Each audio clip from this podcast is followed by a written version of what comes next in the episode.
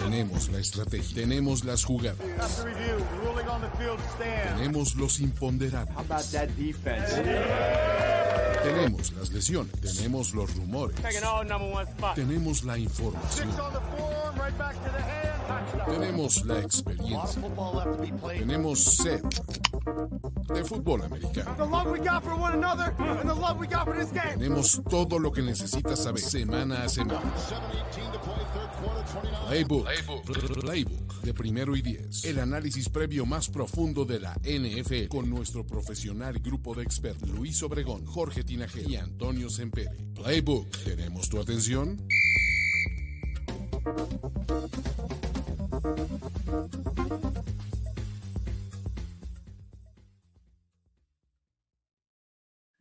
Y así quedaron solo cuatro equipos contendientes al Super Bowl.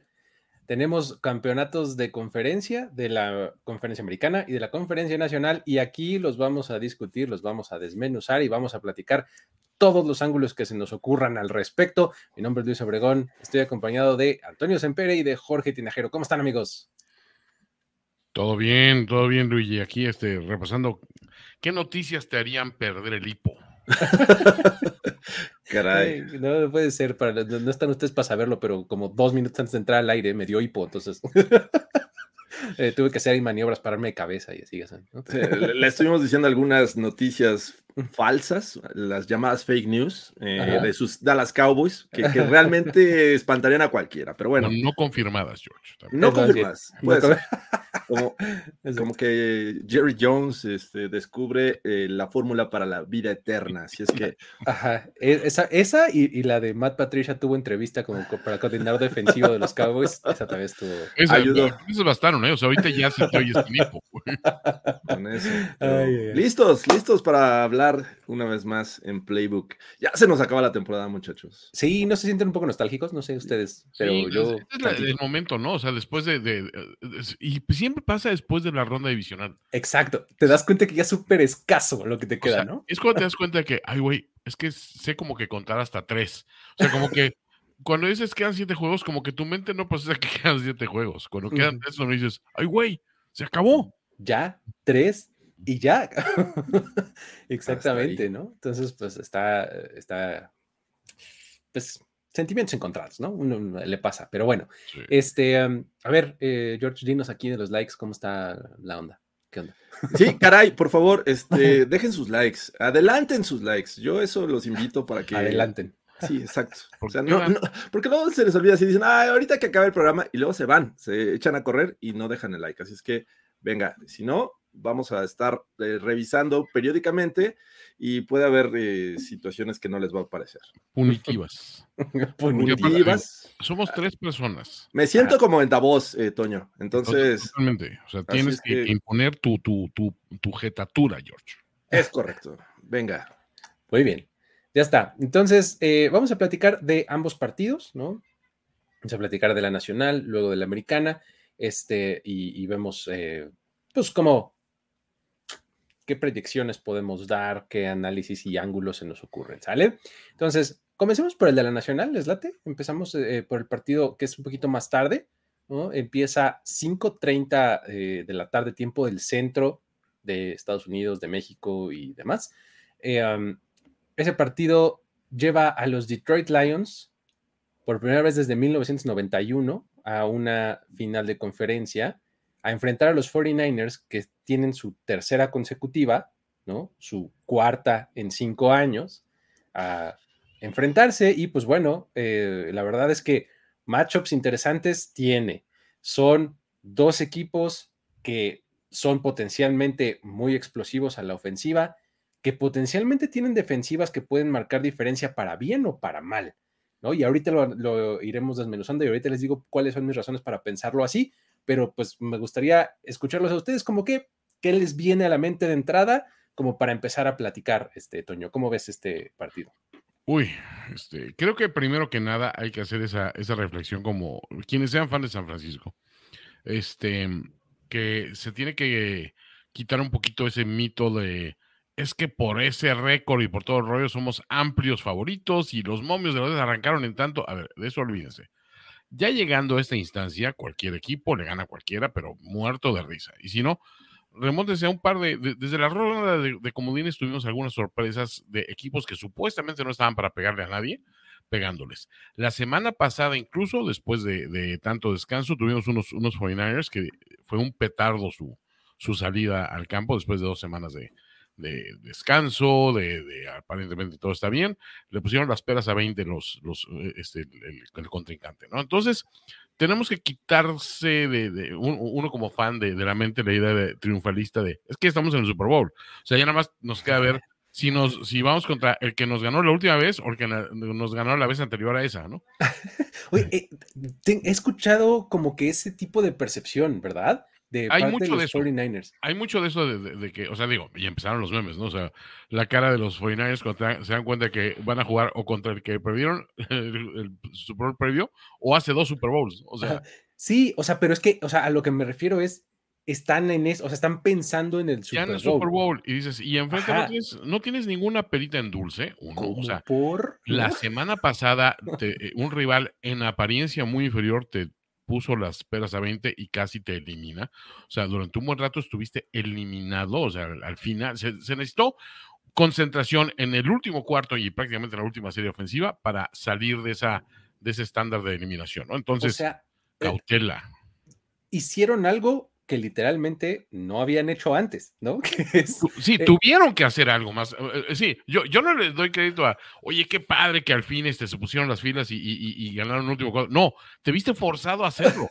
y te viste forzado por un rival que en apariencia no tenía por qué forzarte a ello, ¿no? Sí. porque en teoría tú eres mucho. Sí, los Packers no tenían nada que hacer ahí. Sí, no, los Packers son un equipo muy joven, apenas, o sea, madurando. Con Jordan Love, cero experiencia en playoffs, o sea, y de repente ves lo que sucede y dices, ah, cabrón, o sea, ¿cómo, cómo es que estamos en, ese área? Entonces, primero, humildad, señores, mucha humildad.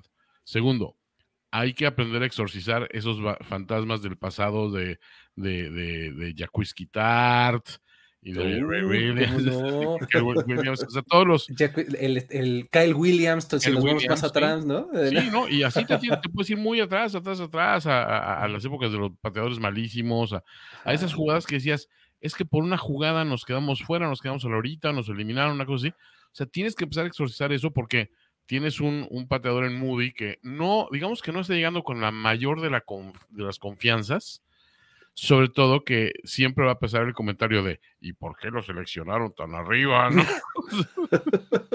no tomas a un pateador en tercera ronda en general. y, ya si lo tomaste, úsalo, cabrón. A ver, y, otra, siempre, siempre que se habla de, la genialidad de Shanahan como coach, sacas a relucir la estadística, sí, pero no sabe regresar en los últimos cuartos, perdiendo abajo, Cuando empiezo a habber de la, de la genialidad del front office de, de 49 hay que decir, pero Jake Moody fue seleccionado de la ronda. O sea, tienes, te ves obligado a eso.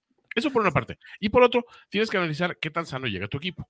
Y en el caso de los Niners, pues sí, hay varias alarmas. O sea, la de Divo Samuel es la más evidente, pero no todos los jugadores están llegando al, al 100. O sea, tenemos ahí a, a, Rick Armstead que está practicando, pero no está, no está al 100%. Esperemos que llegue en mejores condiciones a, a esto y sobre todo porque no tenemos, el, el, juego pasado no hubo pass rush, o sea, no hubo tal.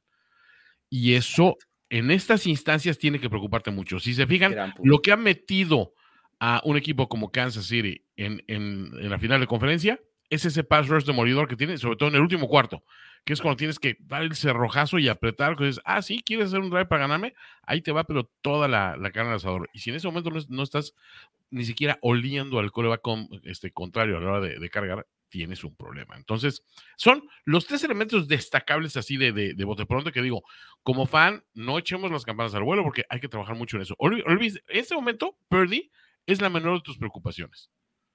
O sea, honestamente, o sea, eh, es una pequeña minuto porque puedes ganar con él a medio gas y todo esto. Sí, claro que se puede, hay muchas armas. Pero si no puedes frenar al rival, ahí tienes un problema. Y tienes un rival sumamente explosivo.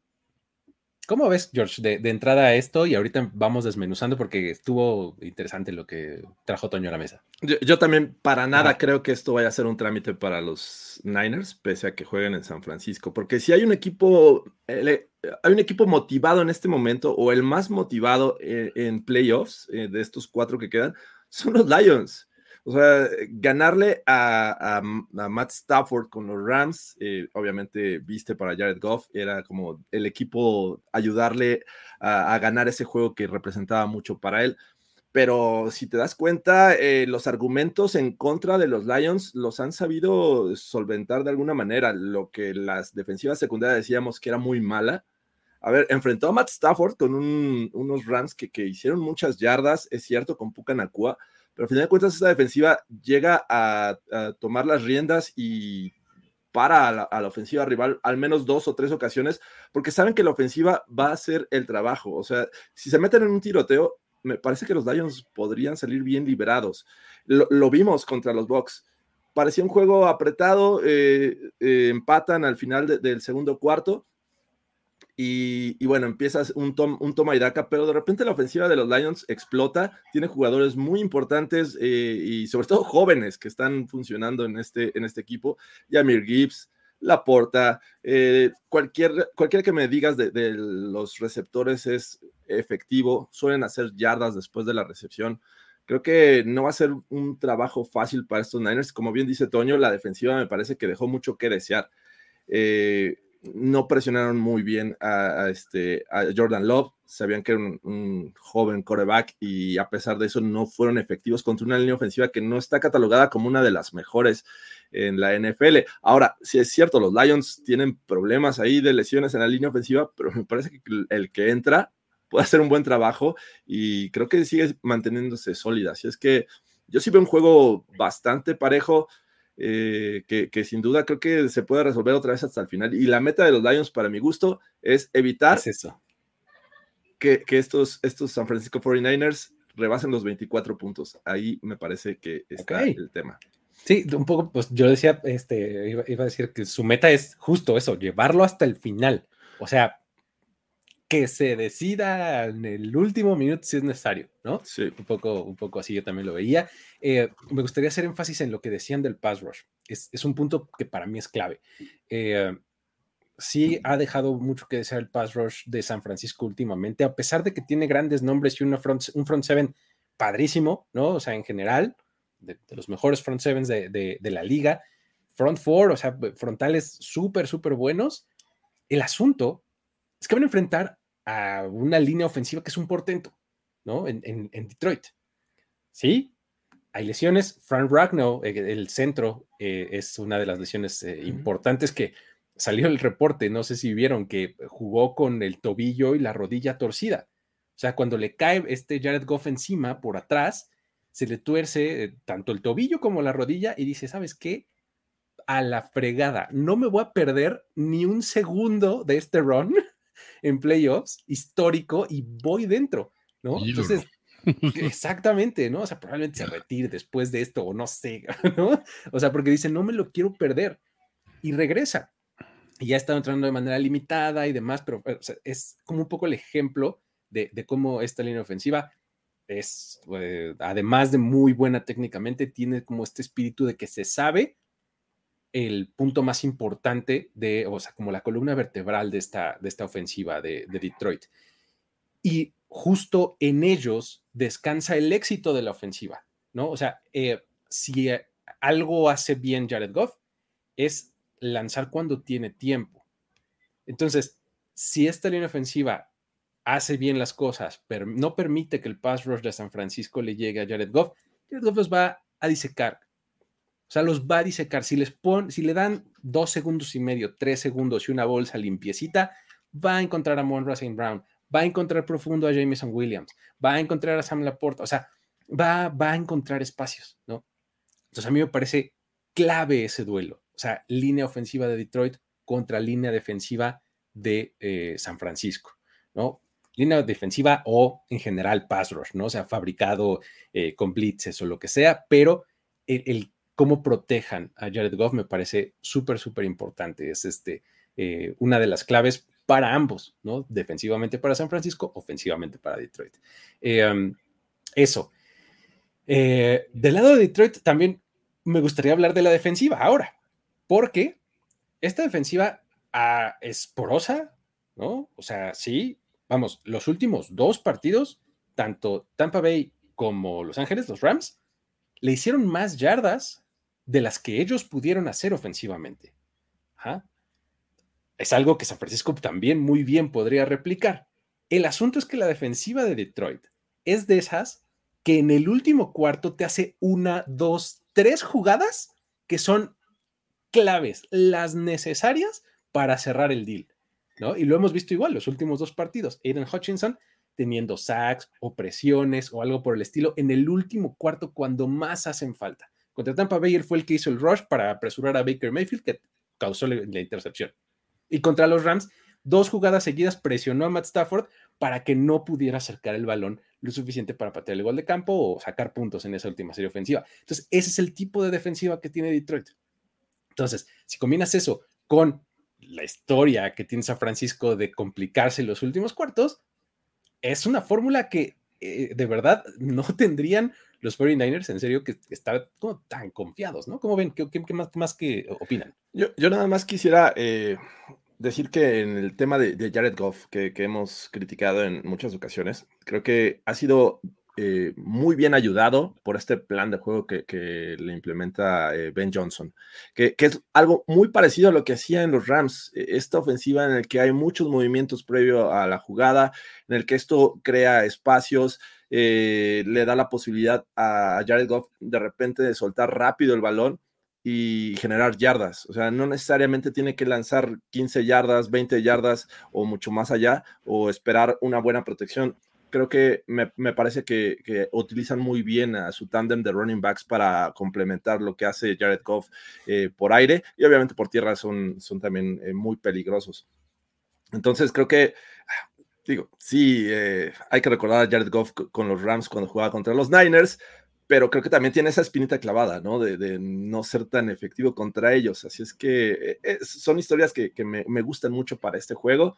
Y, y, ya nada más del lado defensivo, lo que hicieron la, semana pasada eh, de no solamente ocupar a su front seven, sino eh, mandar blitzes con, eh, con, sus defensive backs, me parece también importante, porque que entraron prácticamente, Branch, estaba este, el cornerback Melifongu, creo que y Fetu Melifongu, ajá. Melifongu. Eh, lo hicieron bastante bien, o sea, y, entraron solos. Esto es lo, que habla de, un blitz bastante inteligente. Algo que también, ya hablaremos de los Chiefs, también hacen bastante bien. Pero, y, hay una cosa también que quisiera agregar con esta defensiva. Lo mejor que hacen es detener el juego terrestre. Ha habido juegos en los que sí han permitido yardas, pero me parece que en general es una sólida defensiva para detener el juego terrestre. Así es que atención ahí con Christian McCaffrey, que la semana pasada fue él nada más el soporte del juego terrestre de los Niners. ¿Algo más, señor? Ahora, dicho sea lo anterior, analicemos también qué es lo que le duele a una ofensiva como la de los Lions. Y a una ofensiva como la de los Lions es cuando le empiezan a pegar a Jared Goff.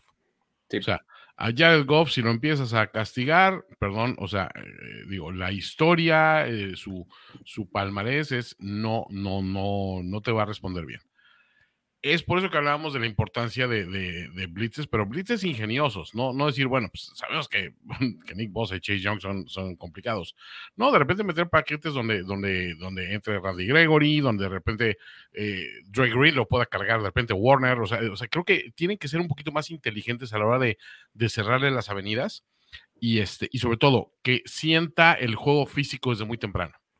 Si empiezas a sentir, a sentir Goff el juego físico desde temprano, es mucho más complicado para él este, lanzar con comodidad y que, y que esas pequeñas ventanas de tiempo que le dan esos checkdowns o las salidas con la porta sean tan fáciles de resolver, porque a San Francisco le puede doler la jugada grande, sí, pero la jugada corta, o sea, si, si logras desequilibrar a Detroit, que depende mucho de repente de esos, esos grandes, este, grandes pinceladas así de, de, de explosividad, es donde dices, pues puedo vivir con eso, puedo vivir con un rival que, tiene que trabajar por cada, por cada down, ¿no?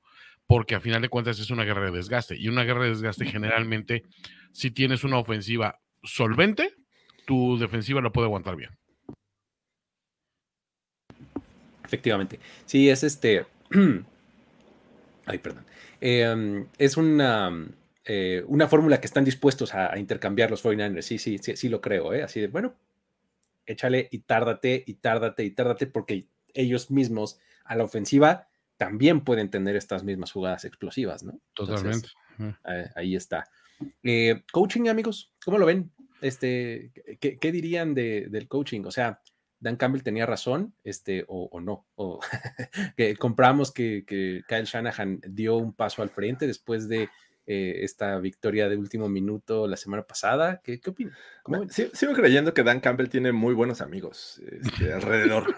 o sea, es la realidad. Ok, bien. Tanto Aaron Glenn como, como Ben Johnson me parece que son coordinadores que le resuelven la vida estratégicamente hablando.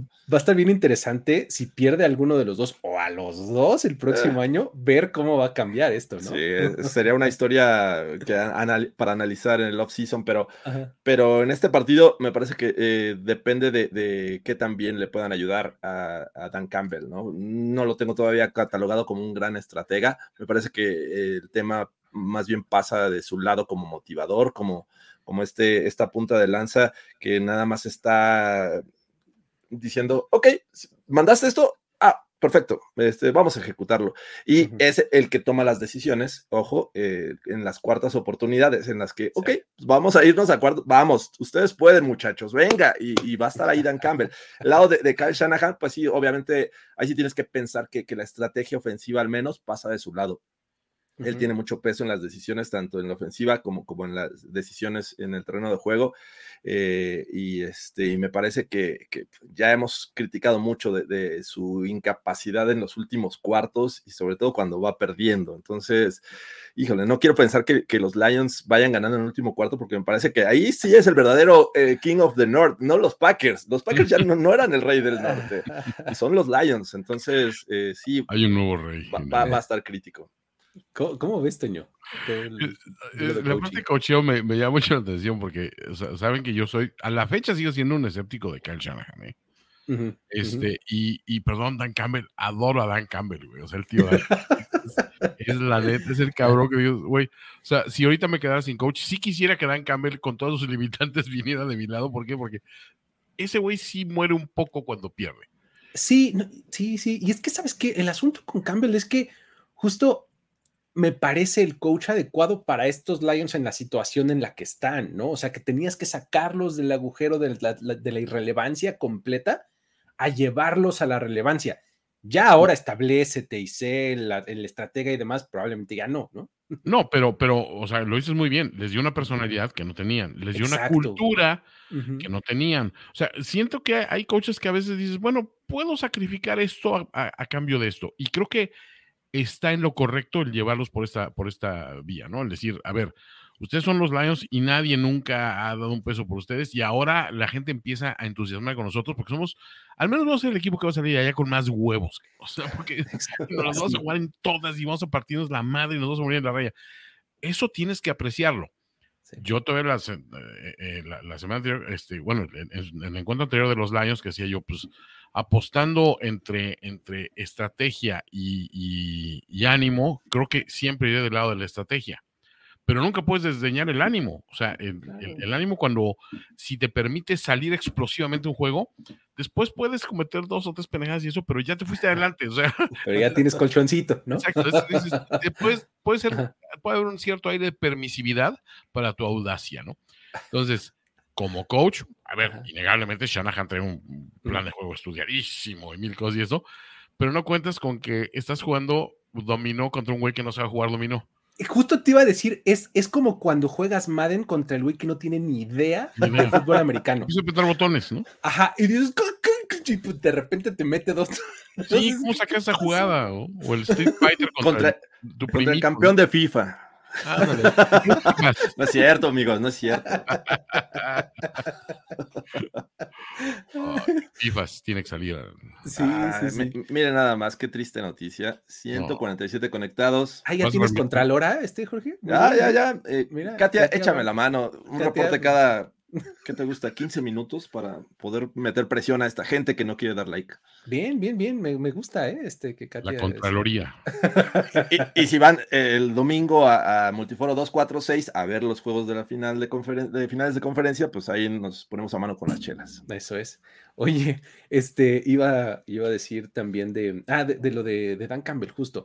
Me parece que Invicto en playoffs. uy, ese es un Blake Bortles fact, ¿no? Blake Bortles fact. Invicto en playoffs, muy bien. Oye, este, justo de Dan Campbell y, bueno, de, en general de, de, coaching y demás, o sea, creo que la labor que hace Dan Campbell es de, sí, muy buen motivador y de esta cultura y demás. Y es que normalmente los head coaches que son mejores administradores de todo, en este caso de las emociones y de la cultura, son muy exitosos.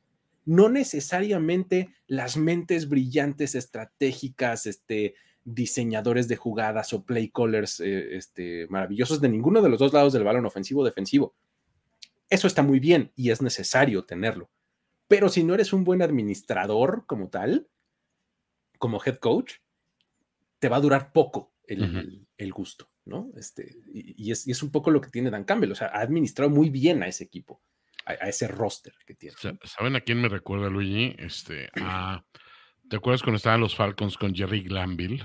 Uy, ¿cómo no? o sea, Glanville era un tipo limitadísimo estratégicamente hablando, pero traía toda la actitud y, es, y tenía poco de los, que los eh, Falcons habían cambiado uniformes, entonces era como que los. Por él cambiaron el uniforme negro, ¿no? Y, estaban de Ryson y estaban todos jugadores que eran de, de mucha actitud, digamos. y, era un equipo que sin muchas estrellas, porque tenían dos o tres ahí desequilibrantes y eso, eh, te, te, dan mucha pelea porque tenían esa arrogancia y esa cuestión. Estaba, estaba Dion, de hecho. Dion Sanders, claro. Sí, desde el inicio de su carrera. ese, ese equipo, o sea, era lo que tenía. O sea, esa fórmula no te dura mucho. Porque Glanville, evidentemente, pues tarde o temprano se, se dieron cuenta que pues, este güey no nos, no nos va a llevar a la tierra prometida. Pero ese breve lapso que estuvo ahí y que hizo creer al equipo que era un asme reír perenne de la liga, o sea, funcionó. Entonces, creo que Campbell es todavía un, un, un paso más allá de, de, Granville. No lo hace a partir de la arrogancia, lo hace a partir de que cree en ti, porque yo creo en ti, cabrón, y porque tú no quieres decepcionar a tu tío Dan, a tu tío favorito, ¿no? Sí, exacto. Creo que, funciona un chingo. Sí, y sabes qué, creo que el hecho de que Dan Campbell esté relativamente cerca de su etapa de jugador, o sea, un viejito, pues, ayuda muchísimo a como que esta actitud de, pues, no bullshit, me explico, o sea, cuando eres jugador, sabes, o sea, si alguien está tirando a una cosa que es bullshit, tal cual, ¿no? Entonces, eh, no se la compras, ¿no? Tiene credibilidad. exacto, tiene como esa credibilidad, ¿no? No sé. Y me encantan los discursos de Dan Campbell después de, las victorias de playoffs. Eh. Sí, como no, como no. Esto estuvo muy buena la, última, sí. Te voy a ser honesto. Si, si cualquier otro equipo nos eliminara, si nos eliminaran la sopilota, estaría yo, pero intratable de no, no me hablen durante un mes, güey. Si nos gana el tío Dan, o sea, neta, me va a doler no llegar a un Super Bowl, pero decir, qué chingón que Dan Campbell los Lions llegaron a un Super Bowl. O sea, de ese, de ese nivel es mi admiración por ese cabrón. Eh, no, y sabes que e, e, este partido tiene eso también, que es, este es un storyline que, que no es necesariamente fútbol ni estrategia, que es los Lions podrían llegar a su primer Super Bowl en la historia. O sea, es bien difícil no simpatizar con esa historia, ¿no? del equipo que fue por muchos años el me reír, está a nada de llegar al Super Bowl. Está bien difícil no simpatizar con eso. Y no quieres ser el equipo que digas, ¿a quién? ¿Y cómo llegaron? Ah, pues llegaron a los Niners. No, güey. No puede ser este, güey. Ser esa nota al pie. Una vez más los Niners se quedan en la orilla. Sí, estaría muy triste. ah, muy bien. Muy bien. Este, oye, y pues nada más ya como, bueno, ¿algo más que agregar acerca del juego o, nos vamos a lo que sigue? Eh, me, parece que, que, el tema defensivo de los Niners es vital o sea, importantísimo, eh, porque creo que lo que mostraron la semana pasada nos hace dudar mucho, pese a que en la temporada fueron muy buenos y que la inclusión de, este Chase, eh, la verdad que levantó el pass rushing. Eh, no sé qué pasó en playoffs, falta de ritmo, no sé, pero creo que vamos a ver una historia distinta pese a lo que mostraron en, contra Green Bay. Muy bien. para cerrar el, tema de este juego, me gustaría que hiciéramos como una comparación de rosters, rosters titulares, no, no roster de 53. Este, el Practice Squad. Y... Exacto. el Injury Reserve y los Future Contracts. Y no, no, no, espérense. No, eh, los, los titulares, me gustaría que los pusiéramos uno a uno, frente a frente, y ver con cuál nos quedaríamos de, de cada posición y al final ahí sacamos una cuentita así con nuestros dedos. Ahí este, nuestra contralora Katia también podría este, funcionar para eso. Ah, ¿no? Que nos lleve la cuenta, por favor. Exactamente. Em, para ver cómo, eh, en términos así generales y casi casi que en el vacío, con, con, quién nos quedaríamos para ver qué roster puede dominar. ¿Sale? Para eso tengo aquí un material de apoyo. ¿eh? ¿Qué tal? Este, vamos a empezar con la ofensiva. ¿Con quién se quedarían? ¿Con Brock Purdy o con Jared Goff? Toño. En este, momento me quedo con Goff todavía. Sí, yo también voy con Goff. Con, un primer pick contra. Una primera ronda contra un último. Pues, hay 255 picks de distancia. Exacto. están, muy parejos, eso sí. Pero todavía no estás a nivel Jared Goff. Muy bien. Ok, entonces le damos el voto a Jared Goff. Ahí va uno para los Lions. Eh, ¿Corredor Christian McCaffrey o David Montgomery? A ver, ojos cerrados, McCaffrey. McCaffrey, ¿no? Creo que ahí sí, o sea, tendrías que decir, bueno, David Montgomery y Jamir Gibbs, pero no, aquí estamos con el primero, en el, primero en el, en el papel, digamos, ¿no? Eh, um, Divo Samuel o Amon Ra St. Brown. Es que en este momento Divo tocado, tienes que ir con Amonra. Sí, o sea, yo me quedaría con Divo, ¿sabes qué? Por, por el ex o el plus que te da lo que eh, te utilizado por, por, tierra también, ¿no? Aunque no le gusta ser este, catalogado así, me parece que yo me quedaba con Divo. ¿eh? O sea, pinche Divo. Yo me quedaba con Divo. Vamos a darle a Divo. Entonces, tenemos dos de, para los 49ers y uno para los Lions en este momento. Tenemos nuevo reporte. Venga, por favor, este, ayúdenos con esos likes. Eh, ¿Y cómo vamos? 2-1, ¿verdad? Sí, 2-1 este, para los Niners en este el momento. Receptor número 2. Brandon Ayuk de los Niners o Josh Reynolds de los eh, Lions. No, voy a Ayuk. Ayuk, ¿no? Brandon Ayuk, sí, sí, sí. No le quito nada a Reynolds, pero Ayuk. Sí, no, desaparecido la, semana pasada, pero creo que el potencial está ahí. Receptor número 3, Jawan Jennings o Jameson Williams. Yo creo que Jameson Williams. Yo me voy con Jameson. Sí, yo también. Jawan me gusta, pero no, no lo usan lo suficiente. Te aporta un big playability Jameson Williams que es de a uno por, de uno por juego, de uno por partido, pero son 40 yardas y en una de esas touchdown. O sea, me gusta. Este, entonces ahí es uno más para los Lions. Luego, Tyrant Uh, a ver. ¿George Kittle o Sam Laporta? O sea, ambos de la misma universidad, ¿no? De los dos de Iowa. You, yo, yo, este, George Kittle es como lo establecido. Sam Laporta es el sabor de moda. O sea, es, el, emergente. O sea, es el Willy Beeman del Cap Rooney, ¿no? Este, disculparán ustedes mi referencia a Nicky Given ¿Con quién se quedarían? No, Kittle. O sea. Sí, todavía Kittle. Todavía, ¿verdad? Sí, todavía tenemos que darle el beneficio de la duda a George Kittle. No hay mejor este, blocking tight end en la liga que George Kittle y ya nada más por eso tienes que considerarlo. Perfecto.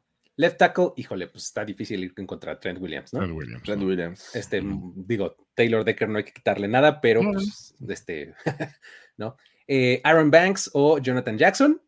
Yo Jonathan Jackson, ¿eh? Sí, Jackson. Jonah. Jonah Jackson, sí, como no, es bastante, bastante bueno. Jake Brendel o Frank Ragnow. Todavía sin una pierna voy con Frank Ragnow. Yo también, Frank Ragnow, me encanta. Ese, heroísmo no se puede echar en, saco roto. Right guard, Spencer Bradford o Graham Glasgow. Ah, estoy muy parejo, pero voy Bradford. Por nada, ¿eh? Sí, mi ex muchacho Graham Glasgow, este tengo algunos temas con él. Creo que por algo esto es por algo es tu ex. Sí, caray. por algo, exactamente. ¿No? Entonces nos quedamos con Bradford, em, Colton McKivitz o Penny Sewell. Penny Sewell. Penny Sewell. Sewell. A ver, entonces espero que hayan llevado la cuenta porque yo la perdí hace como 10 minutos. Este. Eh, tuvimos de los Lions Sewell, Ragnow. Em, Solo cinco de los Lions. Ah, entonces pues, son son seis de los 49ers, ¿no? Seis por, de los Niners. por matemáticas, hijo. Las No. matemáticas, sí. Entonces, ofensiva, entonces le estamos dando el beneficio de la duda a, o no, no el beneficio de la duda, mejor dicho, la, nuestra preferencia a Edge, el edge. Sí, el Edge. exactamente a los 49ers. Defensiva, a ver, Mm. empezamos por los, los extremos. Nick Bosa o Josh Pascal. Bosa. Nick Bosa, ¿no? Bosa. No hay mucho que discutir. En el centro de la línea está Arik Armstead contra Alim McNeil. Armstead. Armstead. Armstead. Alim McNeil está súper Sí. bien, Ha jugado muy Pero- bien, sí. pero sí creo que Armstead se lo- en este momento hay que creer más en él. Javon Hargrave o Tyson Alualu. Hargrave. Sí. Hargrave, llevamos 3-0. Ujú. Chase Young o Aiden Hutchinson. Hutchinson. Hutchinson. Ah, Aquí, es el- aquí está el 3 Ahí sí les iba a discutir si me dijera otra Sí, cosa. no. ¿no? No, O sea, muy bueno Young, pero Sí. Hutchinson está Perfecto. lights out. Eh, linebacker exterior, Dre Greenlow o Alex Anzalone. Greenlow Sin robarle nada a Anzalone, pero Greenlow está jugando lights out. Ha tenido una gran temporada Anzalone, sí, Sí. la verdad. Pero es que Dre Greenlow está loco y hace falta un tipo así de loco como él en tu defensiva, 4-1. ¿no? Eh, Fred Warner o Derek Barnes. Warner. Está muy difícil encontrar un linebacker más bueno que Fred. Aunque intercepte y asegure juegos Sí. Barnes, eh, Fred Warner. Exacto, o sea, te- tienes que irte a la otra conferencia para ver Sí. que alguien le haga com- competencia a Fred Warner como linebacker. 5-1. ¿no? Este, um, en corners, Chavarius Ward contra Kindle Vildor. Charvarius.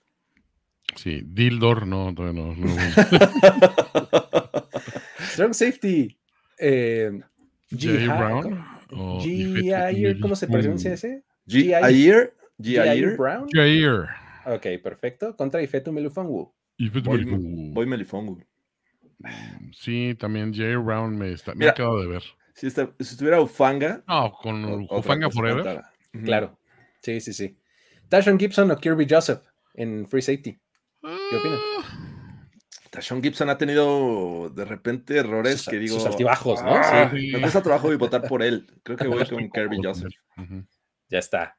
Y de el otro lado en corner, Ambry Thomas contra Cam Sutton. Cam Sutton. Sí, la, la semana también padeció un poco Ambry Thomas. Creo que Sutton. Vamos con Sutton y como nickel tenemos a Demodor Lenoir o a Brian Branch, superestrella novato. Ah, Pues Brian. No, le estoy. Sí, Demodor, o sea, independientemente del magnífico trabajo de Branch, Demodor ha sido el, el, el pan últimamente. ¿no? Ok, a ver, entonces saquemos la cuenta. Creo que 6-5. empezó muy bien Foreigners, pero luego cuando llegamos a la secundaria, A la secundaria, ¿eh? Sí. Otra vez 6-5, según yo, este, ganando San Francisco. Pero, pero exactamente, yo también conté seis acá de, de. San Francisco, entonces 6-5. fíjan- fíjense lo parejo, ¿eh? pues dice Emanuel, nuestro front dev, este, 6-5. Nuestro contralor. El Ahí está. contralor. Ahora Tu ya se contralor está- es tu cuaderno. Perfecto. Pues ahí está. Muy bien. eh, ese fue el juego de la Conferencia Nacional. ¿Con quién se quedan? Denos eh, su predicción. ¿Quién va a representar a la Conferencia Nacional en el Super Bowl? San Francisco. San Francisco. Yo voy a ir Lions. Ay. Creo que voy a decir 49ers también. Me encantaría que fueran los Lions. Me encantaría. Creo que a todos. A ver, si no fuera mi equipo, te juro que yo hubiera dicho Lions. a vos, Nada más. Ah, muy bien. Está bien. Eh, ahí está. Conferencia Nacional. Terminado. Vámonos a la americana. Es un partido en donde los Kansas City Chiefs van a visitar Baltimore. La segunda eh, ocasión en la que se celebrará un campeonato de conferencia en Baltimore, en la ciudad de Baltimore, desde 1970. La primera, la primera edición de un campeonato de conferencia se celebró en Baltimore. Y ahora regresa apenas. No o sea, me estás diciendo que los Colts, para pasar al Super Bowl, el- Exactamente. Vencieron a los Raiders Ajá. y así fue como después le ganaron a los Cowboys ¿Y ya? y ganaron el, eh, ganaron el Super Bowl. ese cinco. Sí, pero la- fue la primera este, final de conferencia. Antes de eso, era nada más el campeón de una liga contra el campeón de la otra liga y ya, no había eh, ese tipo de cosas. ¿no? Entonces, Todavía Regresa. me acuerdo. Regresa ese, eh, ese partido a Baltimore. Los Ravens nunca, como franquicia, nunca habían tenido una conferencia, un campeonato de conferencia en casa. ¿no? todos los campeonatos de conferencia en los que habían participado, cinco de ellos, todos habían sido como visitantes. Se los podría recitar, pero les voy a ahorrar la. este, este, fueron cinco. Dos en New England. Bueno, ya, no. Este, eh, eh, y del otro lado están los Chiefs, que pues, súper mencionadísimo, seis campeonatos de conferencia, eh, apariciones por lo menos al hilo, el mismo número de temporadas que lleva Patrick Mahomes como titular en la liga, etcétera. O sea, eso es dominio, no payasadas, ¿no? O sea, realmente está muy impresionante. Estaba bien, estaba comparando con otros equipos, creo que solamente New England y Filadelfia tienen récords similares o más largos este, de, presencia en, en, estas instancias, ¿no? Eh, y pues bueno, ya hablando eh, específicamente de fútbol, es, un, es una cosa bien padre y bien interesante porque vas a enfrentar a dos equipos que embonan sus estilos bien padre. Porque de un lado tienes a, un, a una defensiva como la de los Chiefs, que es la que los ha llevado, los ha cargado durante buena parte de la temporada, pero que recientemente su ofensiva, recientemente estoy hablando del partido pasado, su ofensiva este, despertó y se vio mejor contra un equipo que está súper balanceado y que todo el tiempo ha estado en ese nivel. Ahí, mm, mm, mm, tal vez al principio, Lamar Jackson estaba como encontrándose y por eso no estaba siendo como tan explosivo, pero para el final de la temporada tomó los controles y dijo, aquí está el asunto, ya lo controlo yo, puedo quedarme en la bolsa, puedo correr y no va a pasar nada. Yo voy a mandar, ¿no? Entonces, ¿Cómo ven este partido? ¿Por dónde te gustaría entrarle, George? Eh, creo que hay que analizar ambas defensivas porque creo que son las unidades más sólidas de este equipo. Pese a que los Ravens están jugando muy bien con Lamar Jackson, me parece que la defensiva es lo que más resalta en este equipo de Baltimore. La semana pasada limitó muy bien a los, a los Texans, que sí, puedes argumentar lo que quieras, que era un equipo joven, que ya había hecho mucho, lo que quieras, pero solamente les permitió tres puntos con bajas en como Marlon Humphrey, por ejemplo, ¿no? Pero eh, creo que el resto se conjunta muy bien, están bien entrenados y esa, ese par de linebackers eh, brutal, lo que hace la, línea defensiva es también mm, bastante interesante en cuestión de presión y en detener el juego terrestre. Creo que eh, hacen un muy buen trabajo. terminaron como la número uno en puntos permitidos en 2023, pero la número dos fueron los Kansas City Chiefs. Esta defensiva también que a, ver, lo que decíamos hace algunos años, recuerdan que, que era, no tienen talento, pero encuentran la forma de hacer la jugada indicada para mantener al equipo a flote y darle la oportunidad a Mahomes que regrese en el juego. Ahora me parece que es una historia totalmente distinta porque todas las selecciones de draft que han acumulado en los últimos años hoy están brillando, ¿no? George Karlaftis, Willie Gay, eh, Nick Bolton, eh, y bueno, complementados con el talento eh, de experiencia como Chris Jones, hacen un sólido trabajo de, la mano de Steve Español. Entonces, son dos defensivas que me parece que van a ser un juego hasta cierto punto cerrado y bajo en puntos. al menos así lo veo en un inicio, porque la realidad es que la ofensiva de los Chiefs la semana pasada brilló, por llamarlo de alguna manera, pero ante una defensiva de los Bills que realmente jugó horrible, no pudieron ajustar nunca y permitían cualquier cantidad de yardas eh, por tierra en, los, las primeras oportunidades, que eso permitía a Patrick Mahomes de tener huecos este, para encontrar a sus receptores. A ver, toda la temporada no vimos solo a Travis Kelce, al, menos un defensivo a dos yardas, y contra los Bills lo vimos completamente solo. Este tipo de errores me parece que no suceden siempre contra los Chiefs y menos con una defensiva como la de los Ravens. Por eso creo que las defensivas van a ser los, las protagonistas de esta, de esta primera eh, final de conferencia. Así es que eh, me parece muy divertido. Ahora pasando al lado ofensivo, pues no podemos descartar la experiencia que tienen estos Chiefs recientemente de, jugar playoffs, de llegar a finales de conferencia y en una de esas ganarlas, ¿no? Es eh, por la primera vez que creo que juega Mahomes en finales de conferencia también de visitante y lo va a hacer contra Lamar Jackson, que me parece que es el coreback que sin duda ha jugado mejor y que no necesariamente necesita lanzar 300 yardas para ser relevante, sino lo que hacen con el juego terrestre y las pocas jugadas que te generan por, por este, vía aérea, con Say Jones, con Odell, eh, no quiero hablar de Mark Andrews porque me parece que no va a jugar, pero hasta Isaiah Likely, eh, a, Nelson Agolor eh, anotando, o sea, este tipo de, jugadores que no tienes en el radar, pero que. Not dropping babies. Not dropping no, babies. No los, va, no los va a tirar, estoy seguro. Entonces, eh, deberíamos hacer una, una apuesta: quién tira más pases, Valdés Cantling o, este, Nelson Agolor. Estaría, bueno. Estaría divertido, pero bueno. Eh, yo, veo un juego muy parejo, pero sí en, este, por ser local, por tener mejor me parece, ritmo de juego, estos Ravens podrían sacar el partido. ¿Cómo ves, Toño? Está interesante, ¿no? Porque, a ver, también el, asunto es que eh, tienes eh, a estos Ravens eh, con un Lamar Jackson que siento que le está dando la razón a Cam Newton. No sé si acuerdan que en algún punto de la temporada, Cam Newton en algún podcast o algo así, dijo, no, no, no, es que esto de los corebacks modernos que ponen 350 yardas por pase y tres touchdowns, dice, nos vino a, perjudicar a nosotros, los que poníamos una línea estadística tipo 160 yardas por, por pase, pero 55 por tierra, un pase de touchdown y uno corriendo el balón. Dice, yo era ese tipo de y, y, creo que Lamar Jackson está teniendo ese tipo de partidos, ¿no? A ver, de hecho, mientras estos, estos que lo digas, porque cuando estaba eh, eh, empezando a, figurar ya prominentemente Jackson en la conversación de MVP, que en ese momento la carrera le estaba liderando Brock Purdy, decías, es que estadísticamente, por supuesto que no solo Brock Purdy, había tres o cuatro corebacks con mucho mejor nivel estadístico para aspirar, para aspirar este, a este puesto. ¿Qué sucede? Este es, va a ser un caso de, un, MVP que prácticamente se está dado para Jackson, que no se va a entregar a partir de estadísticas, sino a partir de liderazgo puro y duro.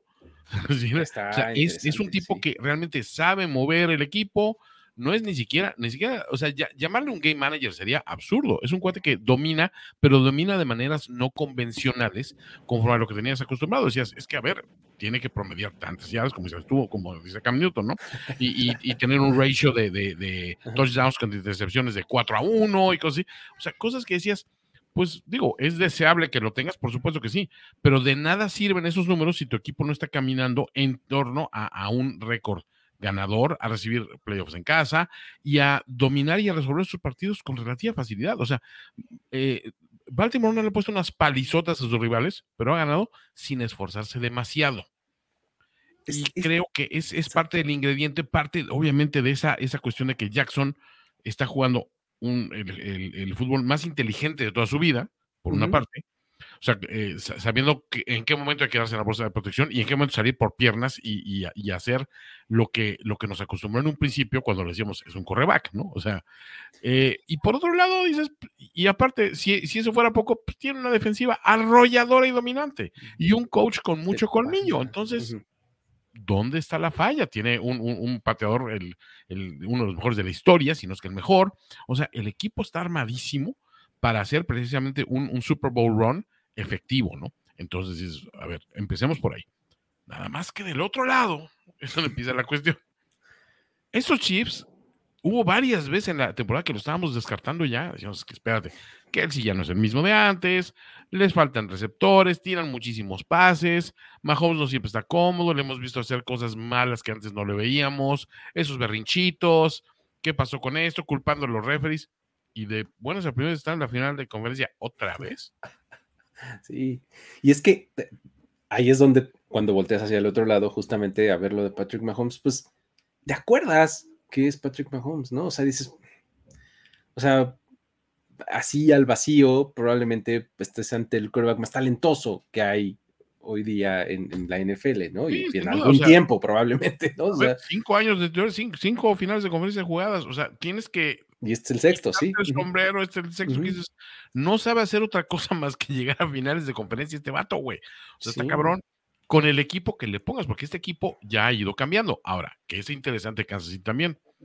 Ahora ha tenido juegos donde nos ha demostrado que puede ganar sin ser Patrick Mahomes, el artífice este impresionante que saca 20 mil jugadas impresionantes y pone un pase de... No, de repente lo ganan con defensiva y con un Isaiah Pacheco y hasta de repente Claro Edwards aportando en un juego terrestre que dices, es confiable, funciona.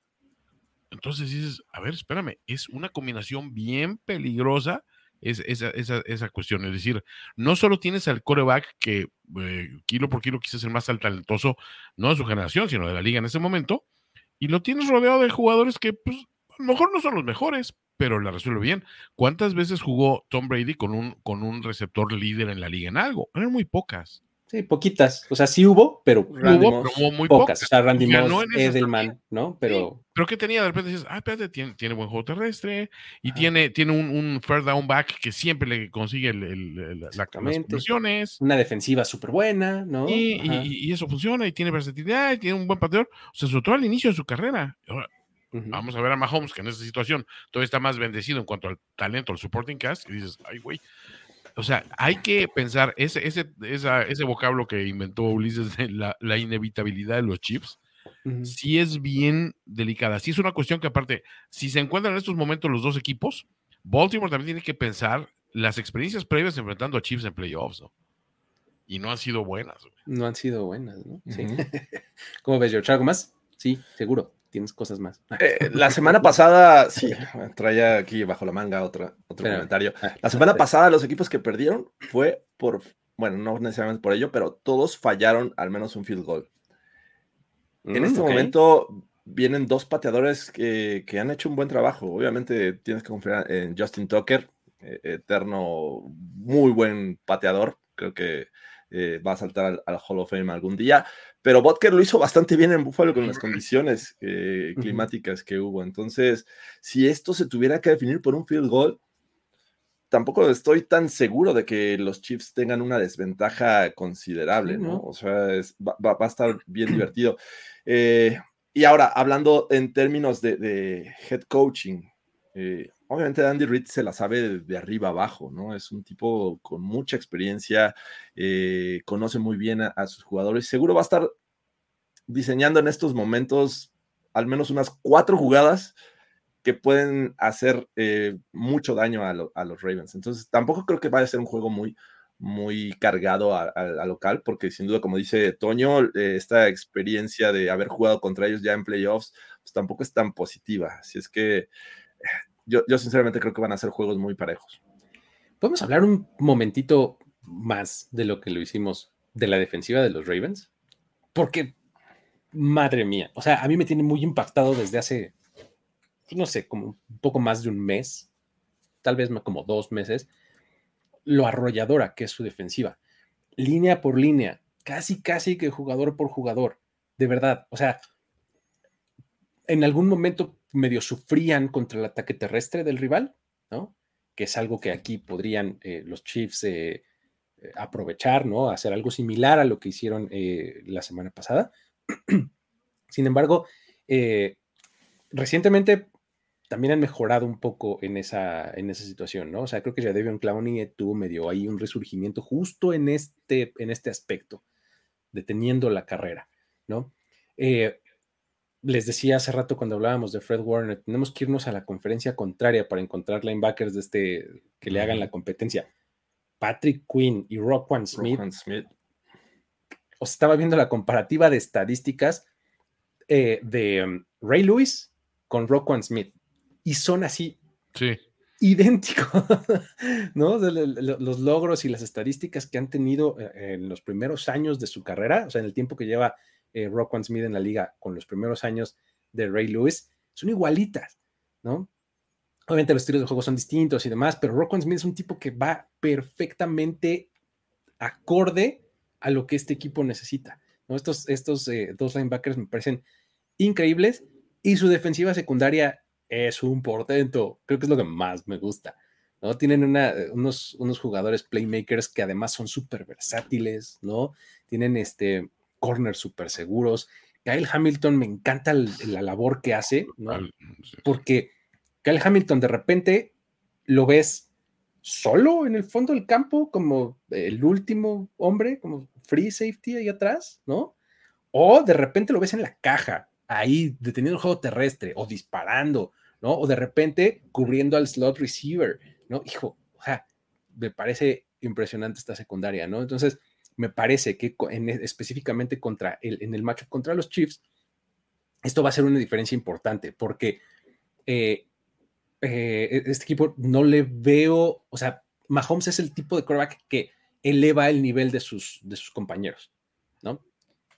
Sin embargo, pues eso llega hasta cierto punto y nos quedó muy claro a lo largo de toda la temporada. O sea, puede ponerles el balón exactamente donde tenía que ir, pero si el receptor no hace la jugada, ya Mahomes no puede hacer nada. Y si a eso le agregas que del otro lado va a estar un defensivo que es de lo mejor de la liga, entonces las cosas se ponen un poco más complicadas para la ofensiva de los Chiefs, ¿no?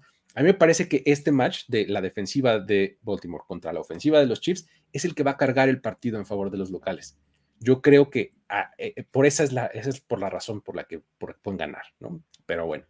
Eh, Sí, eso está, muy impresionante, como nos dice Alex Tapia, que es el dios del Olimpo que bajó para llevarlos a la gloria. está muy impresionante que Hamilton se ha convertido muy rápido en un jugador que disfruto mucho ver cuando juega, Mucho, mucho. O sea, se está ganando mucho mi, mi cariño. Ya saben que yo de repente agarro mis pet cats así. Que Hamilton está subiendo mucho en esos muchos peldaños, ¿no? Eh, um, a ver, entremos ahora sí un poquito más a, detalle al, coaching. Eh, Toño, ¿cómo ves? Eh, Harbaugh, ahora ya vamos a tener que decir nombres, porque con la noticia de hoy, ¿no? De, que regresa Jim a la NFL, a los Chargers, ya vamos a tener que decir John Harbaugh, cuando hablemos del de, este, del de los Ravens, ¿no? Y va a enfrentarse a Andy Reid. Eh, son dos viejos lobos de mar, ¿no? Este, los dos, de hecho, son de los eh, head coaches como más longevos, ¿no? en este momento de la liga en el puesto que tienen actualmente. ¿Cómo ves? ¿Tienes preferencia por alguno de esos dos? Eh, híjole, pues, ¿qué te digo? Afectivamente por Andy Reid, por mi gollito picioso. Adorable. Vamos a ver si se le congela el bigote o no. Este seguro hace una, gran barbecue. Eh, es, parte de sus múltiples encantos. Eh, te voy a decir que Andy Reid es, un coach que siempre me cayó bien. O sea, ya su etapa Mahomes, su etapa triunfadora es, es, es distinta a su etapa de ya merito. Este, pero siempre se me hizo un coach como que muy humano y muy de, de, aprovechar el talento a la mano y con ciertas deficiencias y ciertos vicios que le conocemos de siempre. Tácticamente se me hace más interesante los planteamientos que hace John Harbaugh, ¿no? O sea, creo que eso sí les viene de, familia a los Harbaugh, ¿no? Esa, esa, esa visión de, de, cómo preparar un juego y de cómo plantear condiciones que los favorecen a ellos, este, o sea, explotando siempre, o sea, sus fortalezas, antes de siquiera ponerse a pensar en cuáles son las eh, debilidades del, rival. O sea, son, son head coaches agresivos. Y, en estas instancias no son tan reactivos como otros head coaches que siento yo que ahí es donde inflan de repente mucho sus estadísticas, ¿no? O sea, eh, coaches que, de repente dependen mucho de que tu rival se equivoque y haga estas cuestiones y eso, y tú entonces ser, ser oportunista. ¿no? aquí siento que es, es Harbaugh es, es, en ese sentido todavía más agresivo que Reed. Y creo que en una final de conferencia tú quieres tener un poco esa agresividad. O sea, sí quiero que, creo que tienes que tener un poquito esa, esa cuestión de yo llevo la mano Nada de que si ganamos el volado, bueno, espérate, yo recibo después, voy a ver qué, qué, cartas traes. Ya en este momento ya sabes qué cartas trae el otro, güey, y las sabes de, memoria. Entonces, lo que tienes que aspirar es irte rápido arriba y, estar pegando, pegando, pegando y cerrando la puerta en los momentos importantes. En ese sentido, ahí es donde me pongo a pensar en staffs de cocheo. Y digo, o sea, el, el coaching está muy parejo, pero siento que el staff de cocheo, simplemente lo que hace Spagnolo con esa defensiva es sumamente interesante. O sea, por talento no está a la altura de, de, Ravens, pero ni de broma. Pero por oportunidad, creo que, creo que es, es la parte donde, como fan de los Ravens, tienes que estar al menos nerviosón de decir, hijos, que estos cabrones. O sea, tampoco, tampoco es una, una situación tan cantadita de que te voy a decir cuál es mi gran miedo si yo fuera fan de los Ravens. Es decir, este año realmente no le hemos sudado en ningún juego. ¿Qué tal que es este? Estadísticamente hay un juego en el que la sudas y la sufres y dices, güey. Y creo que los Ravens, con todo y los juegos que perdieron, eran juegos que todavía no eran, vamos a llamarlos, no eran los Ravens. O sea, todavía estaban encontrando un poquito ese, paso. Esos primeros cinco o seis juegos de la, de la temporada suelen ser muy engañosos. Se están haciendo muchos ajustes, unas cuestiones. Puedes arrancar muy mal o eso, pero realmente la puedes llevar más o menos cachetonamente. en esta recta final es donde dices, ah, cabrón. O sea, lo que le pasó a San Francisco la semana pasada, por eso es tan alarmante decir, güey, ¿en qué momento pasó? Aún así ganaste y eso te habla, habla bien de ti. Pero ya ese, ese fue su último, tu última carta que te puedes jugar así, güey. Ya no puedes salir a especular, güey. Los Ravens no han tenido esa instancia. ¿Es porque son así de cabrones? ¿O es porque ningún rival les ha puesto realmente la situación tan complicada? Y esos rivales que pueden poner las situaciones así de complicadas se llaman los Kansas City Chiefs. Sí, es que tienen, eh, tienen esas, eh, esas segundas mitades todavía los Chiefs, ¿no? O sea, de, híjole, eh, empezamos medio mal y no sé qué, pero ahorita ajustamos porque Patrick Mahomes dice, ah, ah, sí, ya me toca, ¿verdad? Voy, ok, échame. Se vuelve loco, ¿no? O sea, todavía tienen esa, esas, esas cualidades estos Chiefs. Em, fíjate que yo no sé si, eh, si sea una cosa como de, fetiche o qué onda mío. me, gusta, me gusta mucho el estilo de coaching de, de John Harbaugh porque me parece que es eh, justo el perfil que les mencionaba hace rato, me parece que es un administrador perfecto y, el tipo de temporadas que ha tenido en los últimos años así lo demuestran. Es decir, cuando ha tenido un montón de bajas en su roster, o sea, por lesiones que les han pegado en los últimos dos años, sigue manteniendo a su equipo a flote relevante relativamente, ¿no? Vamos, Brent Hundley acabó en el Pro Bowl, ¿no? Este, vamos, eso el coaching. Tiene que ser, no, no, se lo atribuye a otra cosa, ¿no? Entonces, digo, Andy Reid tiene todo mi respeto por, este, por la creatividad, la inventiva y demás ofensiva, y se complementa muy bien con Spagnolo, pero creo que eh, justo Harbaugh tiene esta, esta figura como central de administrador y también confía mucho en sus coordinadores, como, como lo decías, este, Jorge, con, con Dan Campbell, ¿no? Me parece que este año con la integración de Todd Monken y Mike McDonald. O sea, me parece que Mike McDonald en una de esas acaba siendo head coach tan pronto como el próximo año, después, de, después de lo que hizo este año con la defensiva de los Ravens, ¿no? Entonces, yo voy a inclinar por un poco por los Ravens eh, en, el, en el término de, de coaching. Sí. sí Así es. Pero bueno, Tú, Jorge, ¿tú ya dijiste algo, no, verdad? ¿De, coaching? No, no gracias, por, la palabra. Este... ya me iba a mover a lo que sí, una disculpa. Gracias, gracias por la oportunidad. primero y diez. Qué caray. No, para mi gusto, eh, hay una diferencia y no es eh, mayor, pero sí la veo a favor de, de Andy Reid.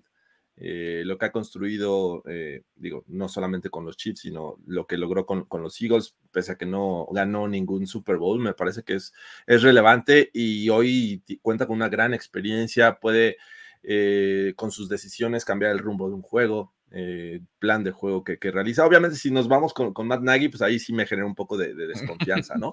Steve Españolo, mis respetos, ya he hablado de él un poco.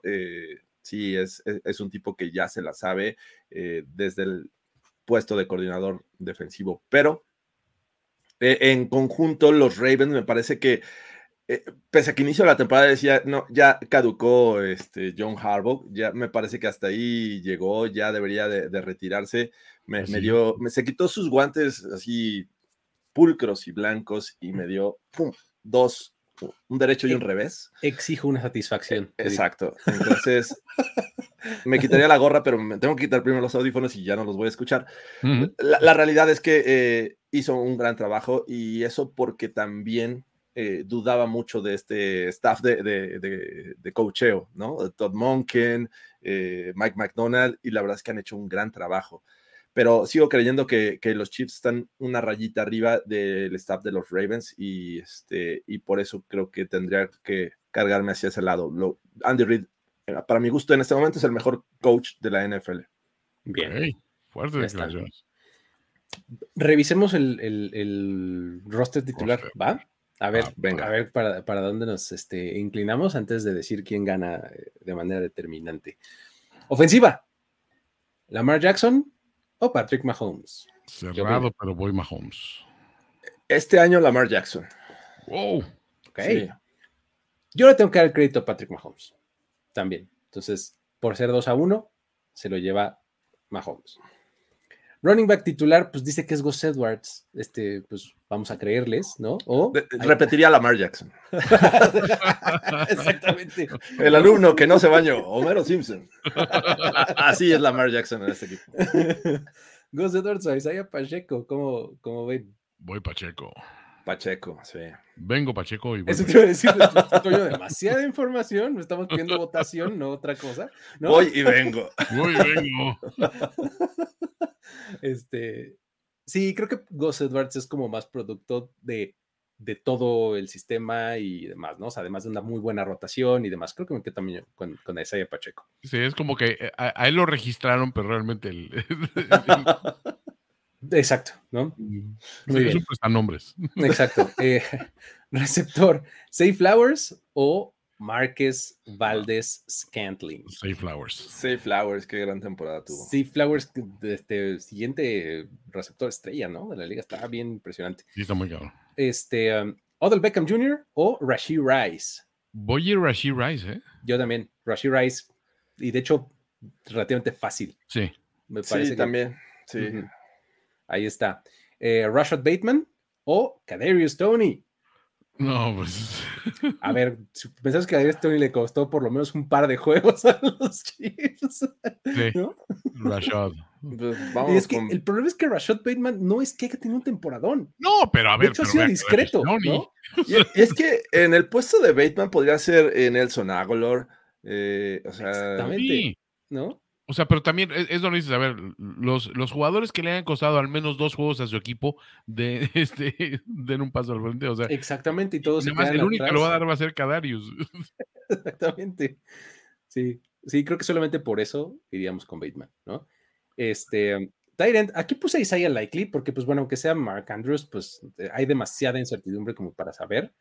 Eh, y del otro está Travis Kelsey un poco la misma historia de la vez pasada, ¿no? Este, Isaiah Likely es este joven emergente y demás. Travis Kelsey es el establecido superestrella. Sí. Sí, Travis. Sí, por, muy poquito, ¿eh? Pero, pero Travis. A mí Isaiah Likely me fascina lo que hace. Está bien padre, sí. Isaiah Likely está, está muy bien. Tiene un entendimiento hay que darle, brutal, hay que darle la preferencia a Travis Kelsey. Eh, um, vámonos a la línea. Ronnie Stanley o Donovan Smith. Mm, Ronnie. Stanley, sí, Ronnie Stanley. Me parece súper bueno. John Simpson o Joe Tooney. Esta está buena, ¿eh? Sí. me parece, hay rumores que dice que no va a jugar Joe Tooney, pero, pero creo que ah, está, parejo, pero me quedo con Tooney. Pero vamos a ver si juega. No, yo por los puros rumores sí me, iría con John Simpson. Simpson ha tenido una muy buena temporada. Eh, um, hijo, bueno, me voy a quedar con lo establecido de Joe Tony. A ver, vamos a darle. Este.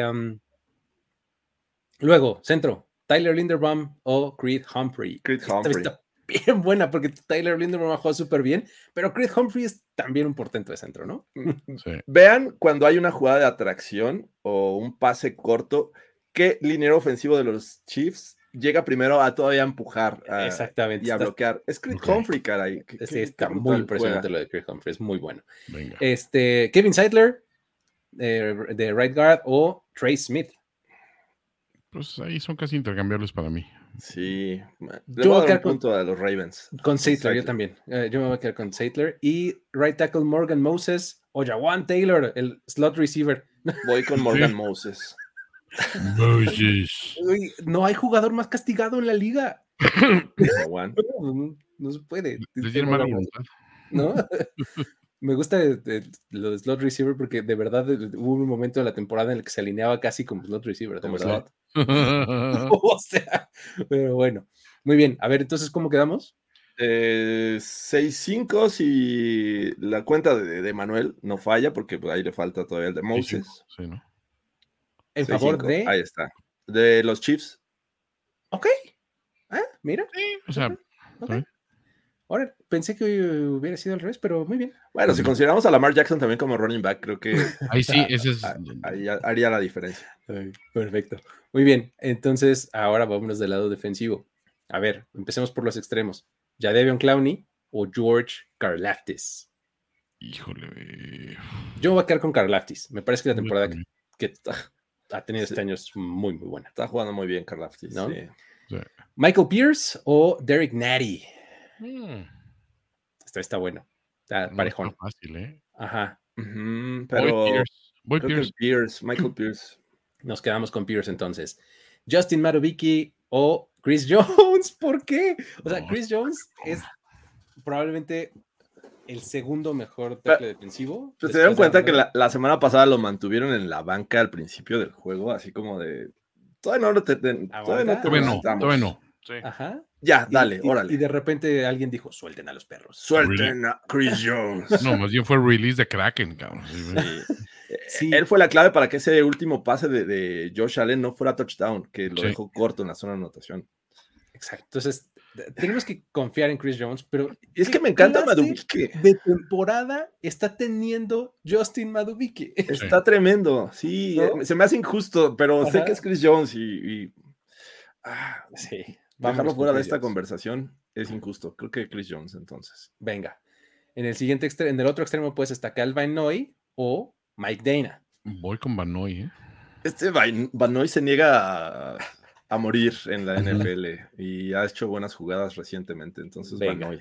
Vámonos con Vanoy.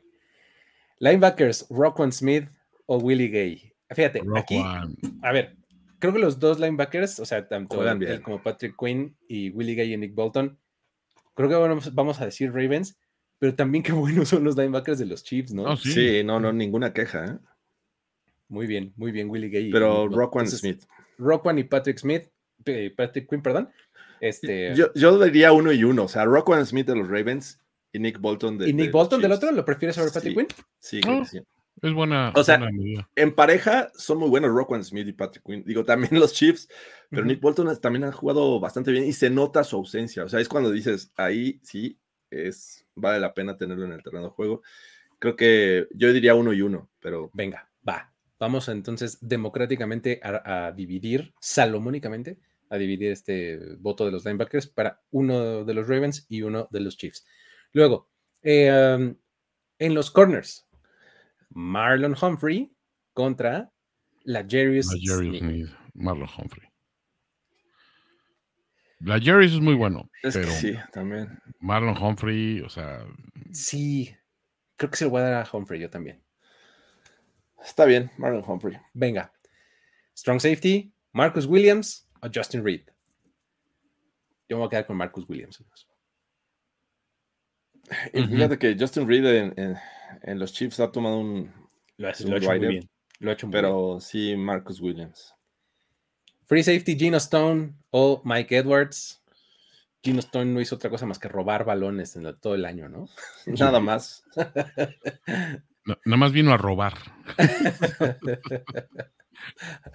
este, y tenemos a eh, Brandon Stevens del otro lado o Trent McDuffie.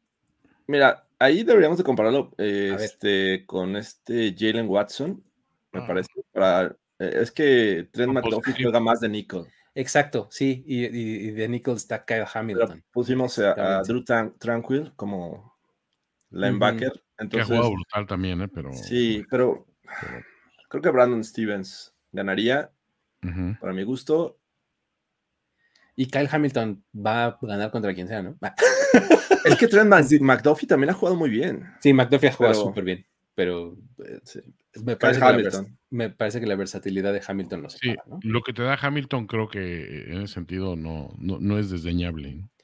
Ok, entonces de los Chiefs son poquitos, ahora sí creo. O sea, solo ganó Carl Laftis Sí.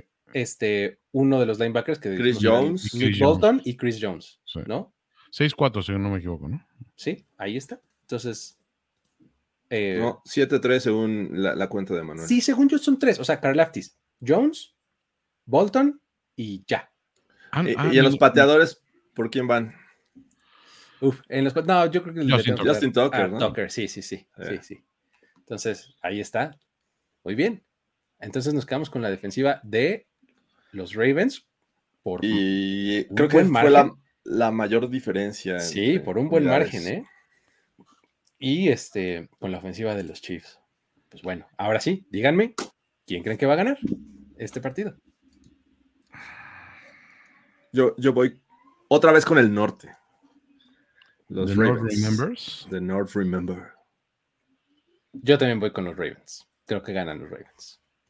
Y va a estar bien bueno. Este juego, este, de los dos, creo que me gusta más este. El otro tiene su encanto y todo, pero este me gusta más. Voy a hacer mi carta. Voy a usar mi carta de en el, en el duelo de picks que jugamos ese año que nos fue terrible primero y diez. Sí. Ustedes dos, señores. Así fuimos los peores, los peores. pero no, no nomás del equipo, de No, de todos. todos. Sí. Nada más por eso voy a Kansas City. Fíjate. Órale. Voy a, voy a tomar un riesgo, güey. O, o sea que tu Super Bowl, Toño, son Niners eh, Chiefs una vez más. Una repetición de Niners Chiefs. del Muy bien. Por la revancha. 54. Ok. Eh, tu Super Bowl es Ravens eh, Contra Niners, Niners, exactamente. La repetición del 47. ujú. Y yo voy con el inédito, Ravens con- contra Lions. Ravens contra Lions, el Super Bowl que todo el mundo queremos ver, en El. Super Bowl del pueblo. El del Bowl pueblo, ¿cómo no? ¿no? Muy bien. Aquí, último reporte de Katia. Nos dice que 160 likes contra 230, y- no, Mira, 231. perdón. Superamos Uh, el 50%, o sea, no Sí. tuve necesidad de transformarme en Jorge Milei. o sea, Hubo una bonito. remontada ahí, ¿eh? Bien, bien ahí. Bien, muy bien. Los TQM. Perfecto. Pues bueno, con eso, entonces, este, si no tienen algo más que agregar, algo así como alguna historia de Taylor Swift o de Jason que Ya, por favor, ya. bueno, está bien. Que No, se sí, acabe. ahorita es, es este es trending topic por las imágenes de, de AI que se hicieron de Taylor Swift teniendo, haciendo el dulce, dulce amor en situaciones comprometedoras. Pero no, no, no, no- no supieron. No Toda supe. la tarde están los Swifties, pero reportando cuentas en X y en redes sociales como bestias. Sí. Porque alguien decidió hacer una serie como de treinta y tantas fotos de, de- de Taylor Swift en bolas y, y Taylor Ajá. Swift teniendo sexo con, con chips y con fans y en las situaciones más degradantes y enfermas que te puedes imaginar. Y gracias, inteligencia artificial, porque sabíamos que eventualmente lo primero que íbamos a hacer Es que- eso. Eh, eh, o sea, a mí se me hace que llegó tarde, ¿no? Sí, o sea, antes sea, se habían tardado. Exactamente. no tienes idea de la de cuentas que hay de hacer por eso, pero literalmente, o sea, ahorita estaba checando, sí, Taylor Swift, AI, digo, ah, o sea, y, A ¿sabes ver. qué pensé inocente? Dije, seguro va a haber una gira de, de Taylor Swift con inteligencia artificial para toda la gente que esté fuera de los conciertos. Oh, Yo o sea, hubiera pensado que alguien holograma. había hecho una canción de, de- de Taylor No. Swift con AI, hace tipo este, lo de lo que pasó con Ajá. este, ¿cómo se llama? Eh, Con, con este. con Justin Bieber. Justin Bieber, ¿no? me pasó como el perrito del meme de qué día tan bonito para meterse a Twitter. Oh, Oh, Dios. sí, sí, sí.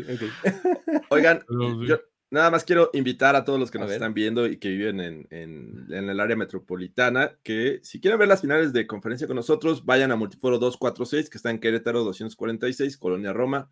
Está muy cerca de Insurgentes y ahí vamos a estar. Posiblemente si este show llega como a mil likes, podemos ver el outfit de, de Jason Kelsey en este eh, en Carlos Gorospe. Así es que yo- no les prometo nada porque para qué. Entonces, para, para- qué dar lástimas. Entonces, ahí está. Ay, ay, ay. O sea, está en sus manos evitar que esto suceda, amigos. Oye, y mensaje para Axel Tapia, brother, o sea, quiero que ganen tus, tus, tus, este, que lleguen tus, tus Ravens, pero me, me pidieron la, la, la, la opinión y es que creo que están, o sea, los, los, los Chiefs están muy cabrones, perdón, me tienen dominado. Ah, muy bien. Pues ahí está. Ok, entonces con eso nos despedimos. Muchísimas gracias a todos por haber estado por acá. Nos despedimos de esta edición de Playbook. Ya, eh, pues la próxima semana probablemente hay alguna clase de Playbook o no sé, así de, analizando el Pro Bowl, no sé, en una de esas, ¿no? Este, ¿no? ¿no? Pro. Bowl Game, sí. Oye, fue- qué, qué fue- bien quita las cintas. eh, ¿Fue, fue un stretch de mi parte? Ok, bueno. No, pero bueno, este, eh, estén pendientes porque viene eh, más programación. La próxima semana seguramente revisaremos predicciones que hicimos del principio de la temporada y demás. O sea, es, es esta semana como intermedia del limbo en donde aprovechamos para hacer eh, ciertas cosas. ¿va? Limbo. Muchísimas gracias a todos por haber estado por acá. Nos despedimos. Luis Obregón, Antonio Sempere, Jorge Tinajero. Nos vemos la próxima. Bye bye.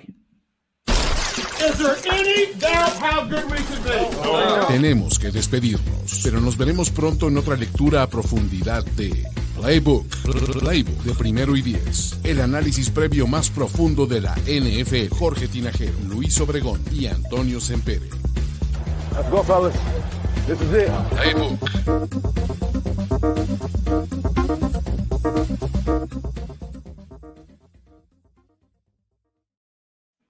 I'm Victoria Cash. Thanks for calling the Lucky Land Hotline. If you feel like you do the same thing every day, press 1. If you're ready to have some serious fun for the chance to redeem some serious prizes, press 2. We heard you loud and clear. So go to LuckyLandSlots.com right now and play over 100 social casino-style games for free. Get lucky today at LuckyLandSlots.com. Available to players in the U.S., excluding Washington and Michigan. No purchase necessary. VGW Group. Void prohibited by law. 18 plus. Terms and conditions apply.